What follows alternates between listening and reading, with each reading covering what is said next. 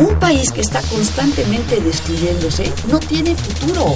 Va a estar marcada fundamentalmente por una recesión de la economía mundial. Yo hablo del autoritarismo hasta nuestros días. Radio UNAM. Radio UNAM.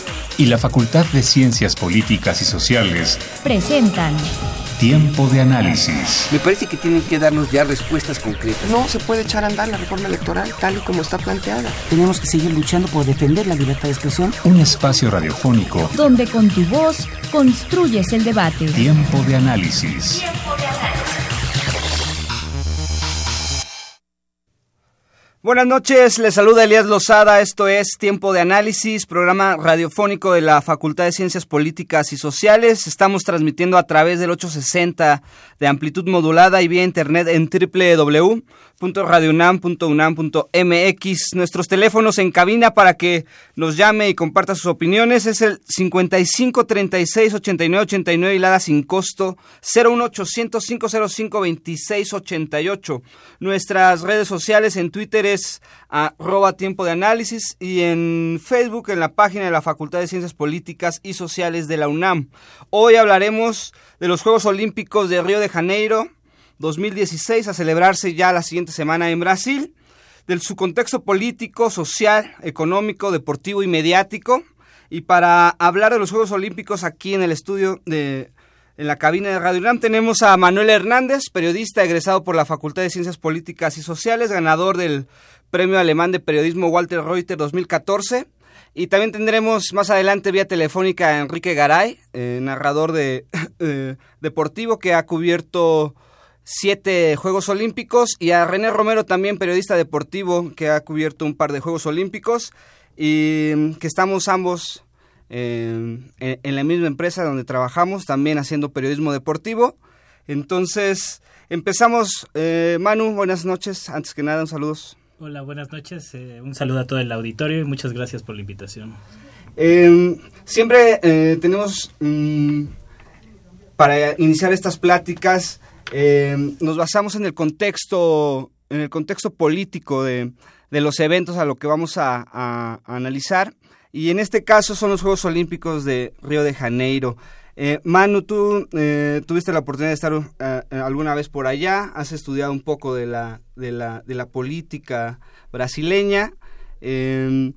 vamos a situar el contexto primero social, perdón, político en eh, en el que llegan los Juegos Olímpicos a, Sudamérica, en este caso a Río de Janeiro. Bueno, pues básicamente tenemos que los Juegos Olímpicos de Río de Janeiro 2016 llegan en una de las crisis políticas más grandes en las últimas décadas o en la historia democrática de, Brasil luego de las dictaduras, eh, luego de una época de bonanza en la que eh, durante el gobierno de Lula da Silva eh, pues se habían eh, generado muchas expectativas acerca del crecimiento económico y del desarrollo de, Brasil. Recordemos que cuando acaba su mandato eh, Lula da Silva sale con un 80% de aprobación por parte de los brasileños, lo cual era una cifra pues extraordinaria y sumamente alta que hablaba del, del momento y de la emoción que había en Brasil. Se hablaba mucho de, del poderío económico de Brasil como el gigante de, Sudamérica y de cómo se estaba convirtiendo poco a poco en, uno de los eh, mayores productores de alimentos del mundo, eh, la bonanza que tenían con las reservas petroleras que encontraron en, Petrobras hace unos años, que eran una de las mayores reservas de petróleo del mundo y todo este eh, clima como de ilusión que vivía el pueblo brasileño alrededor de 2008-2009, pues se ha ido desdibujando poco a poco y ha derivado en una crisis política que se ve difícil que se vaya a resolver eh, próximamente debido a que la inestabilidad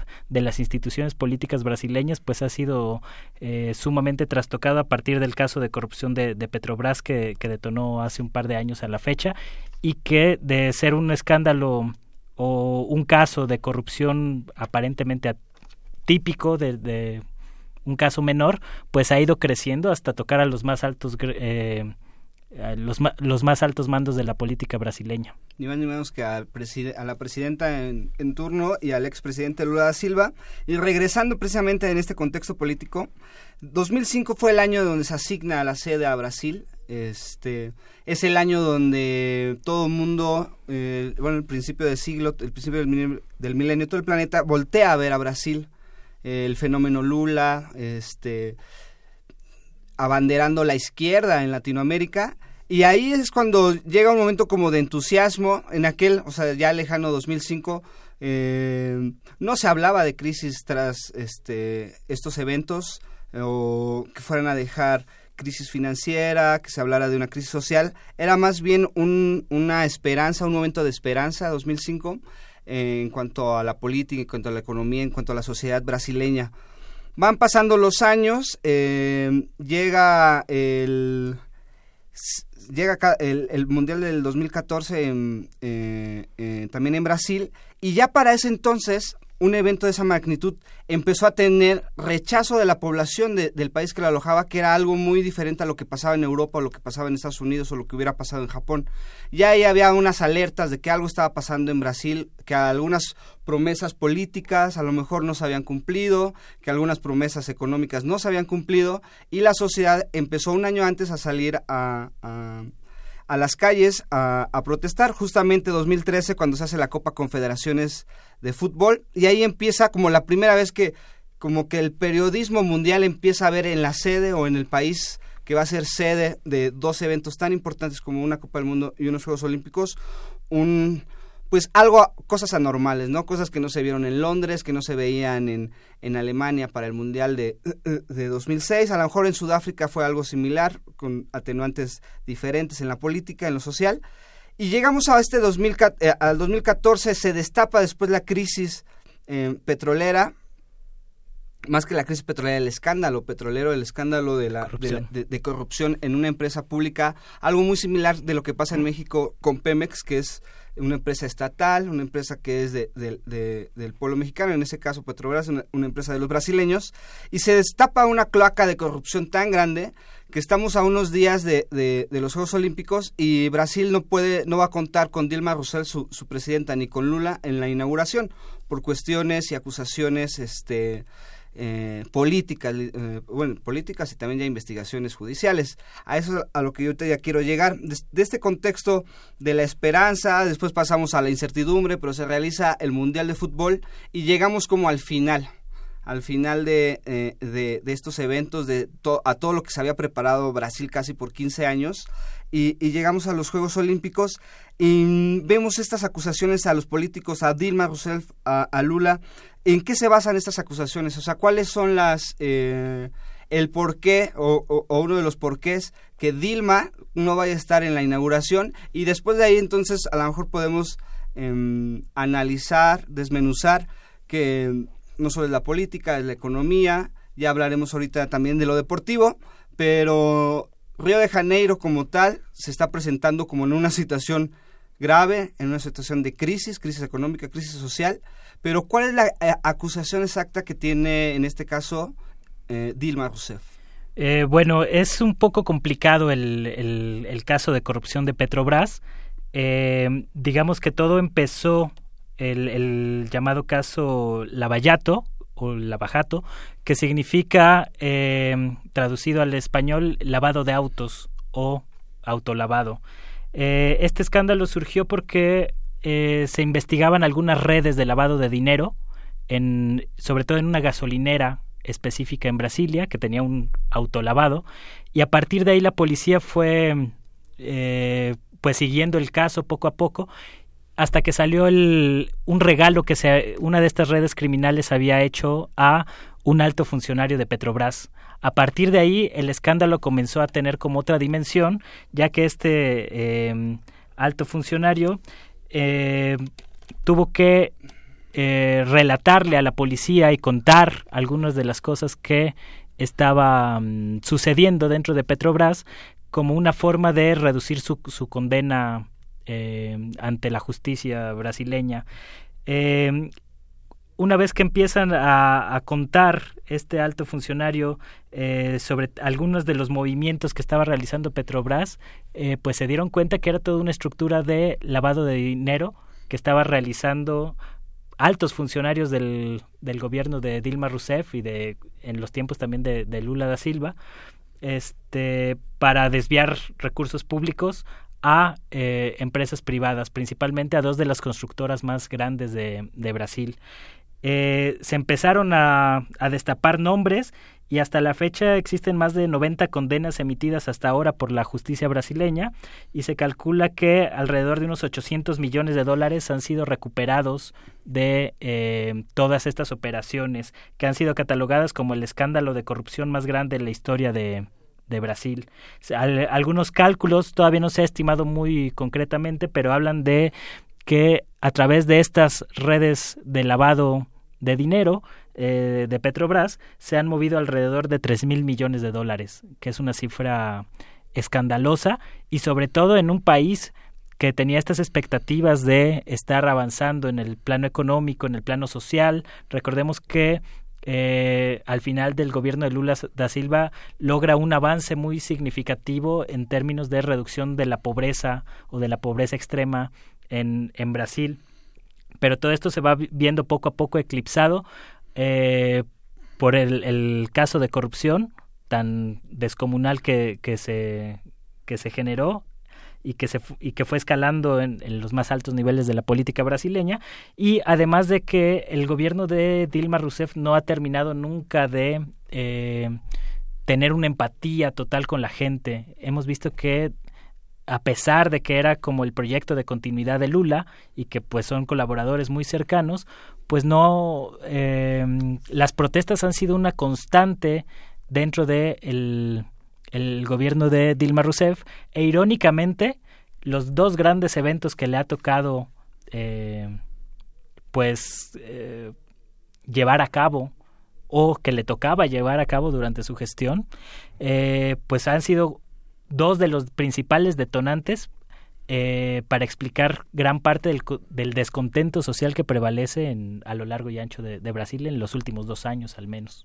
Ese es el contexto político en el que llega Brasil eh, a estos Juegos Olímpicos, que fuera de siempre de, de, la política, de la burocracia, de las instituciones, eh, unos Juegos Olímpicos se pueden traducir en espectáculo, el espectáculo deportivo. Eh, para mí es el máximo espectáculo deportivo en los Juegos Olímpicos por encima de una Copa del Mundo.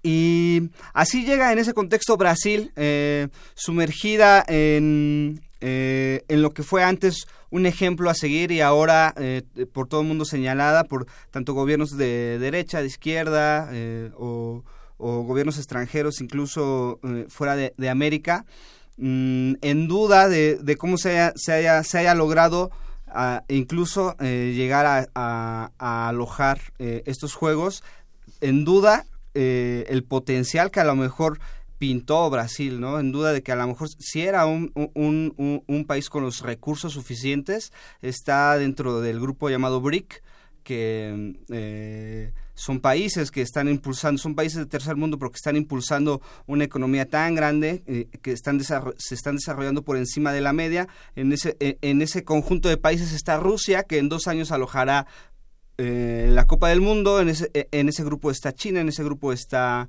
la India. Sudáfrica, Su, Sudáfrica, que también tuvo su, su mundial. Y aquí podemos sacar un común denominador en estos países que a veces necesitan este tipo de eventos deportivos globales para tener una atención mediática de que algo en teoría se está haciendo bien en esos países. Cuando ya desmenuzamos y, analizan, y analizamos a fondo el contexto político, social, económico, vemos que la, eh, la situación es, es diferente. Mm, vamos a meternos un poquito como a, a, las cuestiones económicas. ¿Cuánto le va a costar a Brasil estos Juegos Olímpicos? ¿Cuánto le va a costar al pueblo brasileño eh, que según las encuestas tanto internacionales como locales allá en Sao Paulo y en Río de Janeiro, la mitad de los brasileños está a favor y la mitad está en contra de estos juegos, que al final sería como una contradicción para o, algo muy sorpresivo para muchas otras personas en otros diferentes países que dirían ¿no? sería un lujo tener un evento así. Los brasileños no lo piensan así. ¿Cuánto le cuesta a Brasil los Juegos Olímpicos? Eh, pues no hay una cifra precisa o, muy acotada de cuánto han costado es, estos juegos. Eh, ha habido algunos cálculos hechos por algunas instituciones, eh, incluyendo el, algunas eh, instituciones dentro del Comité Olímpico Internacional. Eh, por ejemplo, se habla de, que las obras exclusivas para los Juegos Olímpicos del 2016 eh, tendrán un costo cercano a los 2.950 millones de dólares, según la Autoridad Pública Olímpica. Sin embargo, hay otros estudios, como un informe reciente de la Universidad de Oxford, eh, que señalan que eh, los costos ascenderán a 4.600 millones de dólares en una economía que cayó un 3.5% en 2015 y se desplomó en 5.4% en el primer semestre de 2016. Es decir, en una economía que tiende a la baja, lo cual explica gran parte del, descontento. Y, es que a final de cuentas, em, estos Juegos Olímpicos costarán alrededor de un 51% más de lo que se preveía originalmente.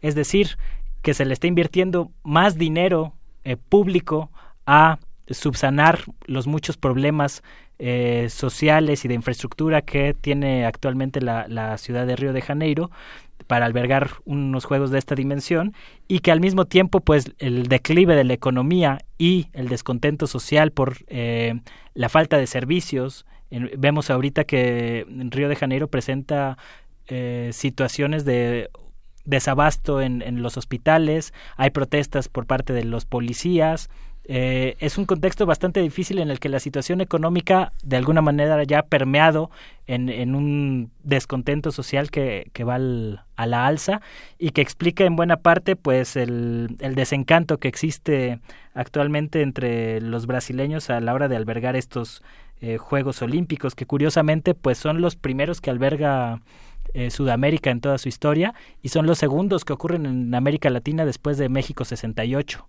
De alguna manera este era un momento como muy especial porque era como... Eh, no solamente para Brasil, sino para todo el cono sur de América Latina, en el que se estaba como presentando ante la sociedad global o ante la comunidad internacional, eh, pues a este gigante brasileño como uno de las potencias eh, que, económicas que estaban como alzando la mano por todo un proyecto político de gobiernos de izquierda que se había configurado en las últimas décadas en todo el cono sur y que de alguna manera pues eh, cayó rápidamente en el, en el desencanto a partir curiosamente de eh, pues dos de los grandes eventos que eran como la confirmación de Brasil como esta gran potencia de Sudamérica. Sí, y aquí eh, cabe señalar un dato, una editorial del diario The Guardian, eh, eh, principio de esta semana, señalando que mm, los Juegos Olímpicos durarán 17 días en Río de Janeiro y mientras pase todo lo que pase antes de esos 17 días y durante esos 17 días, este, ya, será em, atractivo para la prensa internacional, pero cuando se retire el COI, cuando se acaben los Juegos Olímpicos, a partir del 22 de agosto, Brasil empezará, o Río de Janeiro empezará a, a, ver a lo mejor el resultado, pero en cuestiones, en números negativos, hablando económicamente, y algo muy similar a lo que ya pasó hace poco más de 10 años en Atenas, que a raíz de unos Juegos Olímpicos y después de unos Juegos Olímpicos vivieron la peor crisis económica en su historia. Pero bueno, los Juegos Olímpicos eh, no solo es el contexto político, el contexto social, que todavía no lo tocamos, el contexto económico, que es de lo que estamos hablando. Obviamente los Juegos Olímpicos eh, viven del espectáculo deportivo, ¿no? De lo que es el deporte, de lo que a muchas personas, incluyéndonos, incluyéndome, eh, nos atrae que es el deporte per se, el ver el, eh, al atleta más alto, más grande, más fuerte, más rápido, a, los mejores eh, deportistas que se dan cita cada cuatro años y que al final eso, eso esa competencia deriva en un espectáculo masivo, ¿no? Ya los contextos sociales y políticos, bueno, están, están allí, pero también tenemos el, el contexto deportivo y las grandes figuras que vamos a poder ver Em, ya no en Televisa ni en TV Azteca, que ese también va a ser un tema que vamos a hablar. Y para eso está, tenemos en la línea telefónica a Enrique Garay, querido amigo, periodista y narrador deportivo, eh, con ya varias décadas e, e, en, esto, con varios Juegos Olímpicos.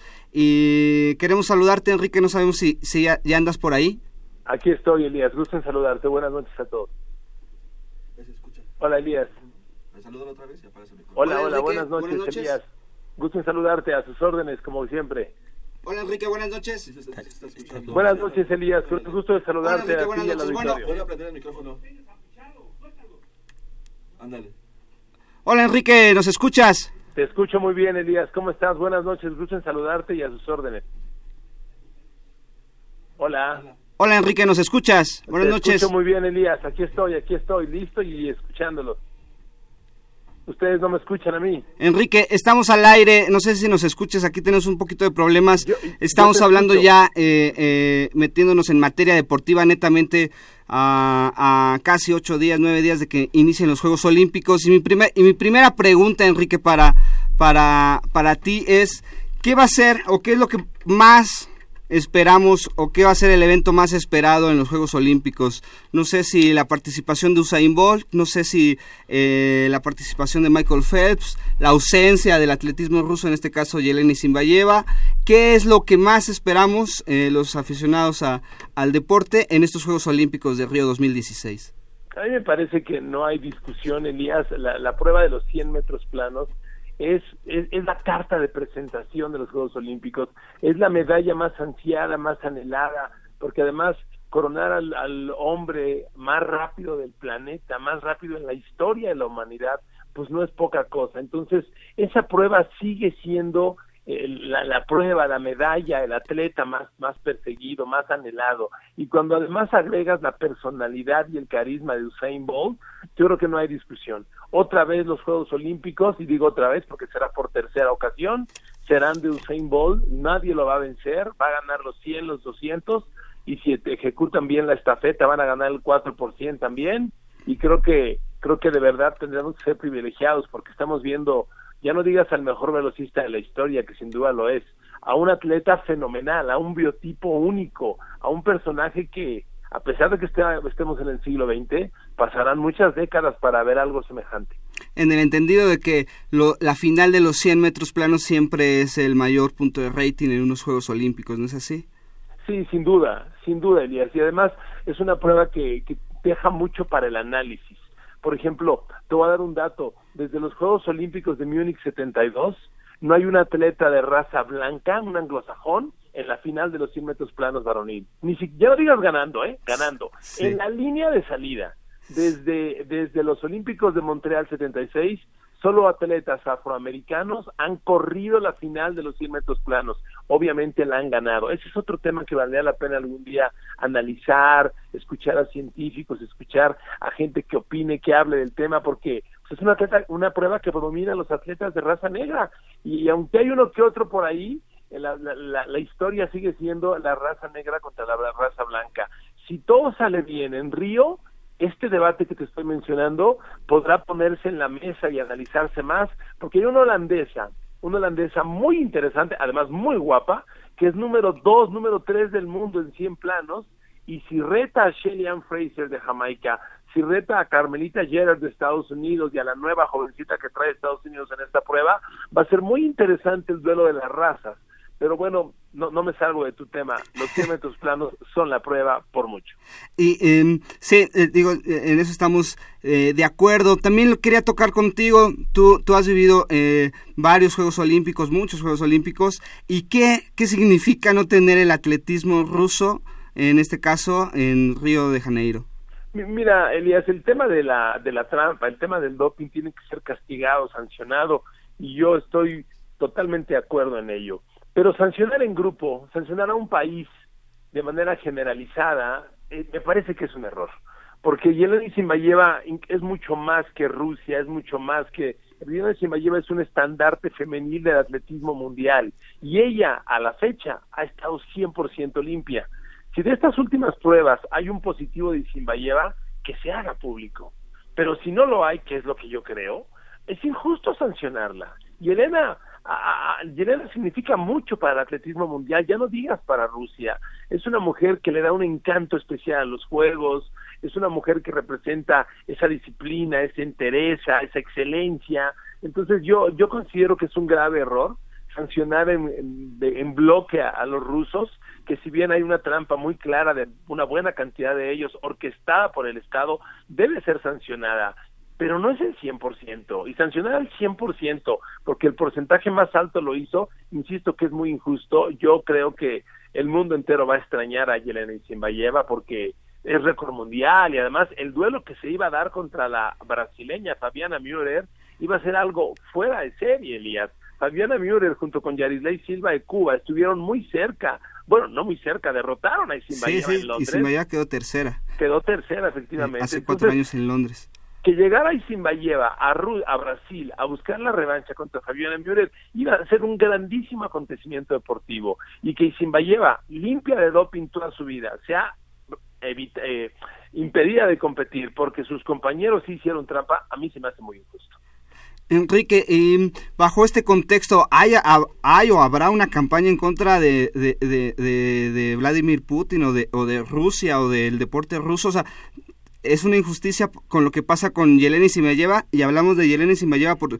porque ella es una estrella del deporte, pero ¿cuántos atletas rusos y no solo atletas eh, eh, de pista o campo, sino nadadores, gimnastas, a lo mejor están en esa situación de que se ven eh, afectados y a lo mejor es una campaña que, que es a lo mejor eh, varias voces así lo están señalando. Sí, puede tener un contexto político, puede ser um, parte, parte de una campaña contra el presidente, pero mira, la trampa está ahí, sí. la sospecha de los rusos está ahí, pero mira, Elías, abrimos el libro del doping y a ver, que, que, que, que levante la mano el que no tiene algo para ser culpable. O sea, Estados Unidos es el país con más casos de doping en la historia del deporte y los más escandalosos. ¿Por, por dónde empezamos? ¿Por Lance Armstrong? ¿Por Marion Jones?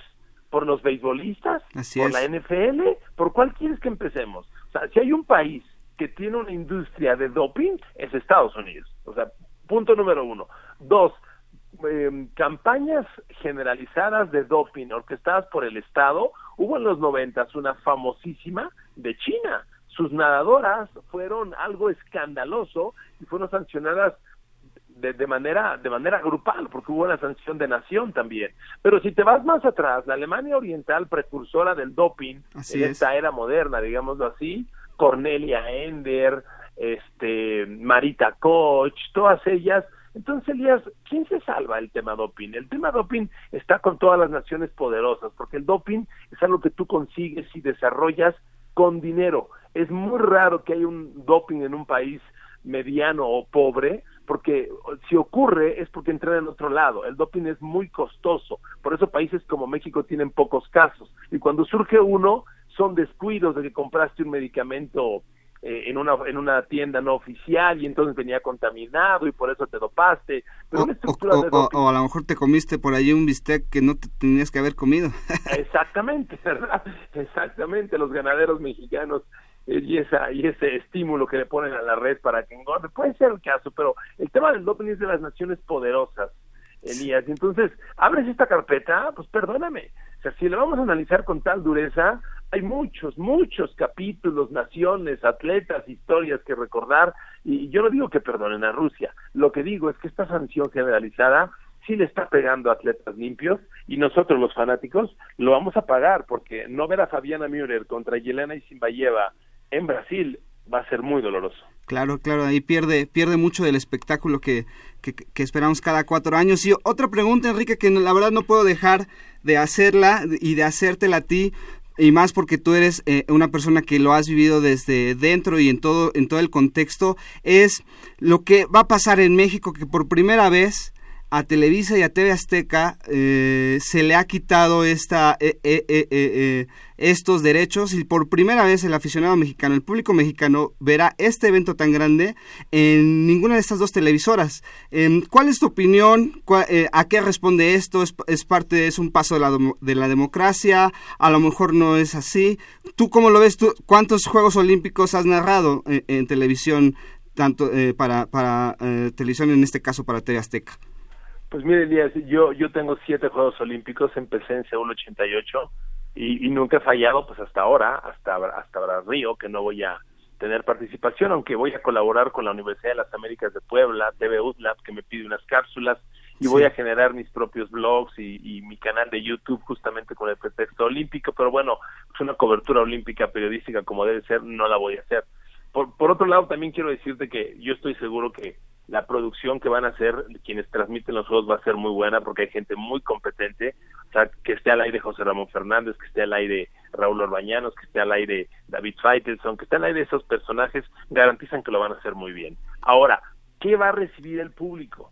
Somos un país, no podemos negar el tema de la transición de los medios digitales, de la, de la televisión abierta a los medios digitales, eso es un hecho, pero ya estamos para que un evento de este tamaño se vea al 100% por esos medios, yo lo veo difícil, incluyendo ahí la televisión de cable que con todo y su crecimiento todavía no puede ser comparable. Yo lo veo difícil. Y mira, tenemos aquí un, un evento muy en vivo, muy palpable, que lleva dos semanas y ya generó múltiples polémicas y quejas, que es Chivas TV. Así es. Si realmente estamos tan abiertos para la televisión digital y esas alternativas, en dos semanas ya hasta la Profeco se metió con Chivas TV. O sea, ¿qué va a pasar? Yo creo que la audiencia va a ser muy inferior, pero considerablemente inferior a, la que suele ser. Y mire, Elías, hay un parámetro muy facilito que hoy el público que nos escucha, tú y todos podemos hacer. Hace cuatro años, a esta altura, las campañas de los patrocinadores locales e internacionales por olímpicos eran muy amplias. Bueno, te recuerdo que hace cuatro años, por ejemplo, Procter Gamble, P&G, tenía una campaña fabulosa de las mamás de los atletas, de cómo los habían seguido, una campaña muy bien orquestada, muy bien producida, de mucho sentimiento, que la tuvo en exclusiva Televisa, estaba al aire. Esa campaña hoy está al aire otra vez en el mundo, excepto en México. Exacto. ¿Por qué, ¿por qué P&G no la metió en México? Porque sabe que no va a tener el impacto que tuvo hace cuatro años porque no está en los canales abiertos. Entonces, yo, yo creo que, que no estamos, que un evento como los Olímpicos tiene que estar en la TV abierta de gran alcance. Respeto mucho al Canal 22, hay gente muy talentosa ahí, pero no tiene el alcance que tienen las televisoras habituales y creo que la audiencia lo va a sufrir, Elías. Eh, eh, em, ¿Es un paso dentro de a lo mejor eh, una sociedad democrática o más bien responde a, intereses económicos que están alejados de lo que a lo mejor a la gente o la democracia le podría interesar? No, mira, Elías, la razón de que esto esté ocurriendo es que los Juegos Olímpicos, eh, el COI vendió los derechos de los Juegos Olímpicos a grupo, no sé cómo se le llame, si es grupo Tel, Telcel o Telmex, a la gente, el señor Carlos Slim, ellos compraron los derechos en exclusiva. Aquí el COI, sinceramente, jugó rudo porque nunca le dio derecho de contraoferta a las televisoras que históricamente le han comprado los derechos toda la vida. Llegó grupo de la gente del señor Slim, seguramente puso una cantidad muy importante en la mesa y los compró. Y los compró en todas sus en toda su variedad, porque tienen los olímpicos para TV abierta, los olímpicos para TV de cable y los olímpicos para señal digital. En este caso ellos los pondrán en TV abierta en el 22, los pondrán en TV de cable con ESPN y con Fox, y en digital los tienen ellos con su señal de Claro Sport. Entonces, eh, administrativamente le cumplen al COI, pero no creo que, te repito, que tengan el alcance que en otros años, y tú lo ves por las campañas. Así es. Hagamos, un sondeo, pregúntale a la gente normal de la calle, al bolero, al zapatero, al, al chofer, al de la tienda, cuándo empiezan los olímpicos, qué va a haber y no no no hay un conocimiento como en otros años y lo digo con respeto seguramente algo dolido porque los voy a extrañar, pero lo digo con respeto a, a, los competidores y a las otras señales, pero Elías no no va a ser comparable. Así, o sea, va a ser un va a ser una prueba de fuego donde seguramente saldrá eh, reprobado qué tan avanzados estamos en esta penetración de nuevos de nuevos medios, de nuevos canales para que la, la gente esté informada, eh, eh, hablando en específico de Internet, ¿no? Porque eh, está claro que una televisión de paga no toda la población en México se, se puede permitir, eh, al contrario, es una minoría y ahí ya estamos hablando de una exclusión de la mayoría de, de, los televidentes. En este caso vamos a, a, probar o a comprobar en México que también armados y el vaticinio es de que el, el, público, el gran público, no va a poder ver eh, las grandes competencias o la mayoría de las competencias. por último, Enrique, em, quería también, ya cerrando contigo, tu, tu, tu, tu pronóstico o tu, eh, cómo visualizas el deporte mexicano, cómo va a quedar México en el medallero, quiénes son nuestros atletas este, que podemos eh, seguir o confiar. Habrá algunos que mm, eh, sabremos que son los clavadistas de hace cuatro años o los, los taekwondoines, pero quiénes son los atletas que vienen empujando y que los vamos a empezar a conocer a partir de estos juegos. Pues mira, Elías, México tiene una delegación muy sólida. La verdad es que es una pena los pleitos que hay entre la CONADE y el Comité Olímpico Mexicano. Son una pena total porque ellos debieran estar en, un, en una relación de entendimiento mutuo la, el COM debiera entender que el presupuesto lo tiene la CONADE y que ellos necesitan de la CONADE para el presupuesto y la CONADE debía entender que los Juegos Olímpicos los organiza el COI con los comités olímpicos nacionales. La CONADE llega a los Olímpicos y no la va a pelar nadie porque lo hace el Comité Olímpico Mexicano. Si cada uno se respetara de esa forma tendríamos otro otro otro ambiente actual, pero bueno, hay una disputa muy fea. Afortunadamente hay atletas de a de veras. México tiene atletas de verdad de muy alto nivel y, los tiene en un grupo que poco a poco va creciendo. Mira, eh, eh, en sincroniza, enclavados sincronizados. La pareja de Duba y el Pollo, Germán Sánchez e Iván García, son número dos del mundo como pareja. O sea, esa pareja que ganó plata hace cuatro años en Londres debe subirse al podio otra vez. E Iván García, que es el pollo, en el individual, yo creo que se puede subir. Mi pronóstico, si me permites usar tu tiempo, tu espacio y la radiodifusora, mi pronóstico es que Iván García va a traer dos medallas a México y va a ser el gran ganador de los Olímpicos para nuestro país. El pollo está en un gran momento, es un muchacho excepcional y creo que le va a dar a México dos medallas.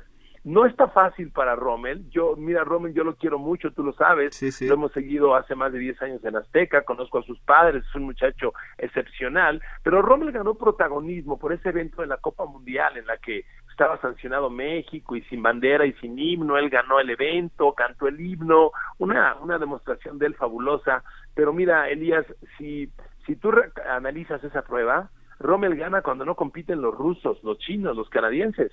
De hecho, en el podio junto a Rommel está un, un clavadista jamaiquino. O sea, no me digas que Jamaica tiene clavadistas. ¿qué quiero decirte con ello? Rommel no es medalla segura. Rommel va a competir, pero yo veo muy difícil que él se suba al podio. Este, Alejandra Orozco y Paola Espinosa en sincronizados 10 deben pelear una plata, un bronce o una plata, no más.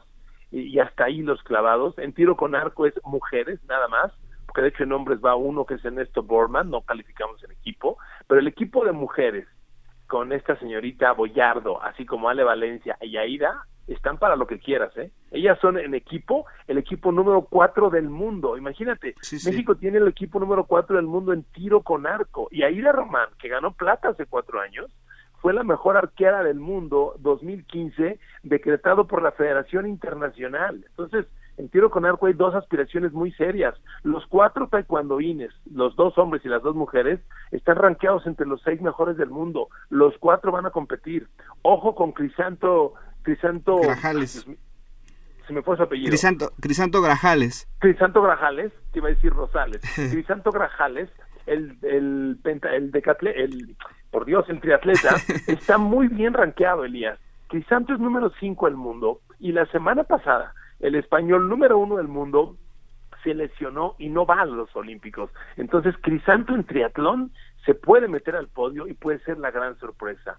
Joselito, el boxeador, es un chico de mucho carisma, muy bueno. El otro día Arturo Elias Ayub tuiteó que va a tener una medalla. Pues ojalá, pero mira, Joselito está rankeado 8 del mundo.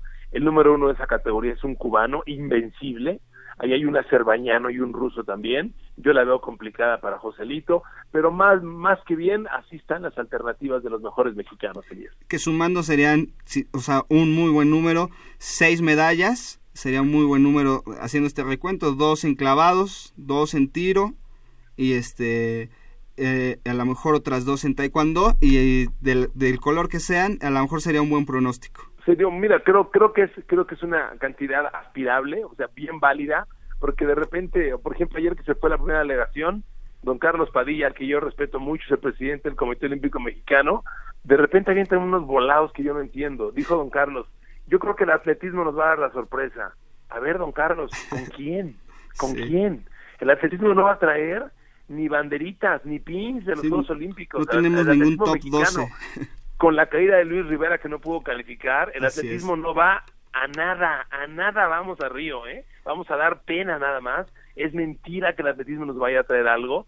Se habla mucho de la marchista de 20 kilómetros, esta señorita Lupita. Lupita fue, es una chica carismática, ganó en los Panamericanos una prueba muy emotiva porque cruzó la meta y al cruzar la meta se desmayó y se fue al, hospital y, ganó, fue un oro muy bonito, pero Lupita anda cuatro minutos abajo de las mejores del mundo, no compite, sus olímpicos son los que vienen, los de Tokio 2020, en el atletismo no vamos a ganar nada, así se lo esté pidiendo don Carlos Padilla a la Guadalupana, te lo puedo asegurar. Pues muchas gracias Enrique, ha sido un gusto platicar contigo, este, hemos repasado varios temas y nos quedamos con estas, este pronóstico de seis medallas para México. Así es, Elías. Pues bueno, mucho. muchas gracias, Enrique. Gusto en saludarles, buenas noches. Igual, buenas noches. Enrique Garay, eh, periodista deportivo con siete Juegos Olímpicos en su trayectoria. Eh, vamos a ir a una cápsula, eh, ya nos pasamos un poquito de la hora, vamos a ir a una cápsula y regresamos para seguir hablando de los Juegos Olímpicos de Río de Janeiro 2016 que están a la vuelta de la esquina.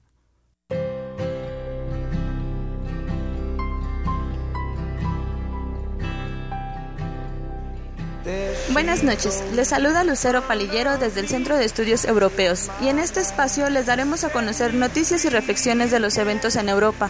En esta ocasión hablaremos de la ola de violencia que ha vivido Alemania en esta semana. Un joven refugiado afgano armado con un hacha y un cuchillo atacó al menos a cuatro pasajeros en un tren al sureste de Frankfurt, dejándolos con heridas de gravedad.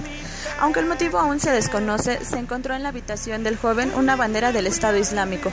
La policía lo mató mientras este huía. Otro ataque se llevó a cabo en un centro comercial de Múnich por un estudiante de nacionalidad alemana e iraní, matando al menos a nueve personas y dejando a varios heridos, tras lo cual se suicidó. Y pese a que no hay evidencia de alguna relación con grupos extremistas, se cree que este ataque fue planeado durante al menos un año. Un tercer ataque se perpetró al sureste de Alemania por un solicitante de asilo de origen sirio, quien mató con un machete a una mujer polaca. Se desconoce el motivo y no hay evidencia de algún vínculo con grupos terroristas. El hombre fue detenido tras el ataque. Se cierra la semana con la inmolación de un hombre sirio en un bar de Baviera, tras haberle negado el acceso a un popular festival de música. El atacante murió y dejó al menos a 12 personas heridas. Se encontró en su celular un video jurando lealtad al Estado Islámico, el cual se atribuyó al ataque. Ahora escucharemos al profesor Damaso Morales, coordinador del Centro de Estudios Europeos, quien nos dará sus comentarios.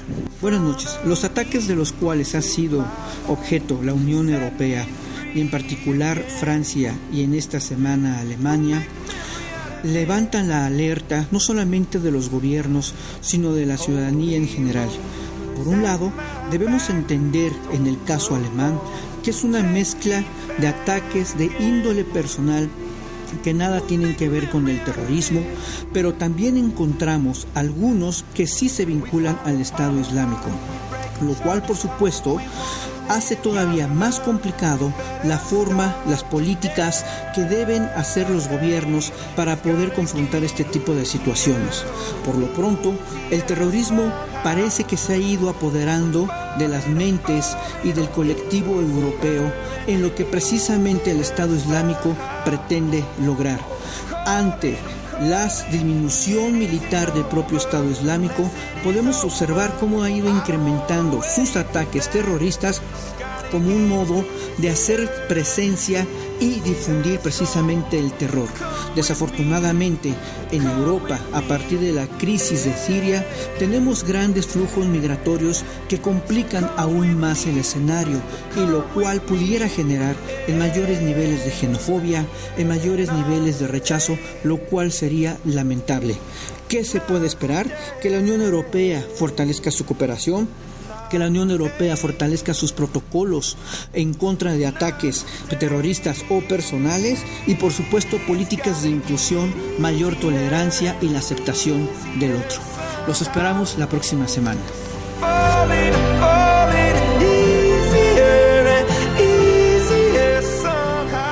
Estamos de regreso en tiempo de análisis con el tema de los Juegos Olímpicos de Río de Janeiro 2016 que inician la próxima semana, la inauguración del 5 de agosto, viernes. Y bueno, después de, esta charla interesante, eh, larga con Enrique Garay, pero eh, muy provechosa, hablando sobre el contexto deportivo, regresemos al contexto económico y social eh, en Río de Janeiro, Manuel Hernández, em, para hablar sobre... Mm, hay, un, hay, hay unas fechas que, que, que, que casi podrían coincidir que son muy este pues morbosas, porque terminan los Juegos Olímpicos el 21 de agosto y cinco días después podrían estar este, eh, destituyendo oficialmente a Dilma Rousseff como presidenta de Brasil. El COI hizo todo lo necesario para que esta decisión no cayera dentro de los Juegos Olímpicos, que es del 5 al 21. A partir del 22, este, los Juegos Olímpicos eh, terminan... Eh, su, su, su, su, gran clausura la van a tener y, y la prensa mediática o por lo menos la prensa mundial ya no va a estar ahí, sí va a haber prensa especializada, obvio va a seguir este morbo, pero ya no, el mundo entero ya no le va a tocar ver eh, eh, si la presidenta, la presidenta de Brasil es destituida o no. ¿Cuáles son las fechas y, y, y, y cómo se viene esto? Pues habría que ver, ¿no? Porque que va a ser prácticamente inmediatamente después de, de que se acaben los Juegos Olímpicos. Incluso había mucho temor por parte del Comité Olímpico Internacional de que la última semana de los Juegos Olímpicos se diera el juicio político contra Dilma, Dilma Rousseff en el Senado de, de, Brasil y se diera oficialmente la, destitución. Eh, a final de cuentas, los Juegos Olímpicos van a ser del 5 al 21 de agosto y la fecha tentativa en que se está previendo que pueda darse este juicio político, la resolución de la suspensión provisional que le impusieron a Dilma Rousseff de 180 días, eh, concluiría con este juicio político en el Senado entre el 26 y el 28 de agosto es decir, unos cuantos días después de que dé por concluida la ceremonia, pero a final de cuentas en todo este proceso y actualmente pues hay todo un eh, movimientos políticos y mediáticos para tratar de eh, incidir en el voto de los senadores que eh, van a terminar eh, aprobando o desaprobando eh, el juicio político contra, contra la actual todavía presidenta. de Brasil. Y pues de alguna manera yo creo que una buena parte de la discusión y de la atención del pueblo brasileño va a estar centrada en el tema político más que en eh, cómo le vaya a Brasil en, los Juegos Olímpicos, ¿no? Recordemos también que pues mucho de esto dependerá de qué también le vaya deportivamente a la delegación brasileña, porque si llega a pasar una tragedia como el 7-0 que sufrieron en el Mundial de 2014, pues se puede tornar en un panorama sumamente complicado de que el descontento por los costos que está teniendo eh, el, pues un evento de esta magnitud para la sociedad brasileña, sumado a la crisis política, sumado al desencanto de que los resultados en el plano no deportivo no se den de la manera esperada, pues puede generar una bomba política aún mayor y un descontento social aún mayor del que hemos visto hasta ahora. Pues eh, hasta ahora hemos visto protestas en la calle, hemos visto eh, ya se ya se espera, hay una está la Universidad de, de Río a una cuadra de, del Estadio Maracaná donde va a ser la inauguración y va a ser inevitable ver eh, protestas de estudiantes, de, de gente que está inconforme por todo lo que hemos platicado. Pero, y, precisamente esto que hemos platicado en, en, el, en el, aspecto económico, eh, no hemos tocado un tema o una frase que eh, a mí me ha causado como mucha... Eh, más que curiosidad, como estoy, que no me lo creo. Hace eh, un poquito más de un mes declararon a Brasil, a Río de Janeiro en concreto, un estado de, de calamidad pública por el hecho de, de, de, los, de los problemas económicos que tenían y salieron a decir que eh, era tal la crisis económica eh, en Río de Janeiro que, que podría afectar gravemente a, a, los Juegos Olímpicos. Y esto lo viene a... Nunca sabía, nunca, no teníamos un contexto similar y esto lo viene a, a, a confirmar o viene a hablar sobre eso el COI, entonces, explícanos un poquito cómo es esto, o sea, cómo, cómo es que el COI está aceptando, o sea, ya mm, días antes de, poquitísimos días antes de que inicie los Juegos Olímpicos, que la ciudad sede está casi en bancarrota o está en la quiebra económica. Pues de hecho este suceso que se da con el estado de calamidad que decretan en en Río de Janeiro, pues es una situación anormal y atípica completamente. Estos estados de emergencia normalmente se decretan cuando son desastres naturales. Es como por aquí, por ejemplo, aquí en México cuando hay un huracán eh, se decreta un estado de emergencia para que el el Estado pueda canalizar ciertos fondos y ciertos, ciertos recursos económicos a eh, la recuperación de la estructura dañada durante estas calamidades, ¿no? Pero resulta que este estado de calamidad que acaban de decretar en, en Río de Janeiro, pues se debe a, a, una mala administración pública que les está rebotando el les está explotando el petardo a poco más de un mes de que iniciaran los Juegos Olímpicos, ¿no? Que yo creo que es un contexto inédito en la historia de los Juegos Olímpicos que una eh, la ciudad sede se declara en bancarrota a menos de dos meses de, del inicio de los Juegos Olímpicos. Eh, entre algunos motivos que se dan eh, o que explican esta quiebra de la ciudad de Río de Janeiro está el, eh, la baja de precio del barril de petróleo a consecuencia del pues del mercado internacional de petróleo que también ha repercutido en países como México, eh, lo cual ha significado una eh, menor posibilidad de la hacienda pública del, del, Estado brasileño de captar recursos económicos que a su vez pues están pegando en, en, en todos los sectores sociales en una menor recaudación del IVA y además los enormes gastos que significó el Mundial de Fútbol es algo que todavía sigue ahí latente, todavía no se sabe muy bien hasta qué punto eh, pues el, las enormes sumas de dinero que se han invertido en la construcción de estadios, etcétera, etcétera, para el evento de hace dos años, están golpeando actualmente a la organización del, de los Juegos Olímpicos.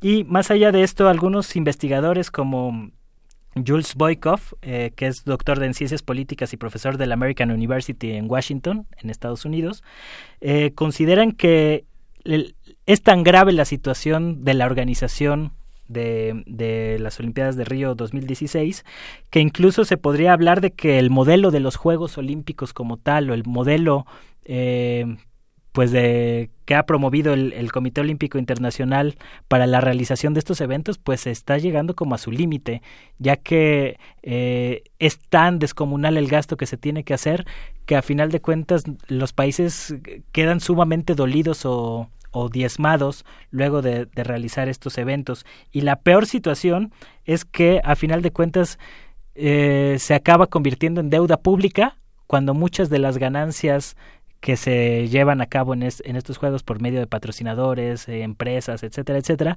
pues acaban en manos de, privados. Entonces, de alguna manera, en términos de políticas públicas, pues es, resulta desastroso y es algo que pues deberían de estar considerando eh, los organizadores del Comité Olímpico Internacional, ya que incluso en 2014 eh, altos funcionarios del, del, COI señalaron que eran la organización más desastrosa en la historia de los Juegos Olímpicos, esta que está, se está viviendo en, en Río 2016, y eso que todavía faltaban cosas como el, el estado de quiebra sí. de la ciudad de Río de Janeiro, ¿no? Una calamidad, lo, lo, lo, lo nombraron.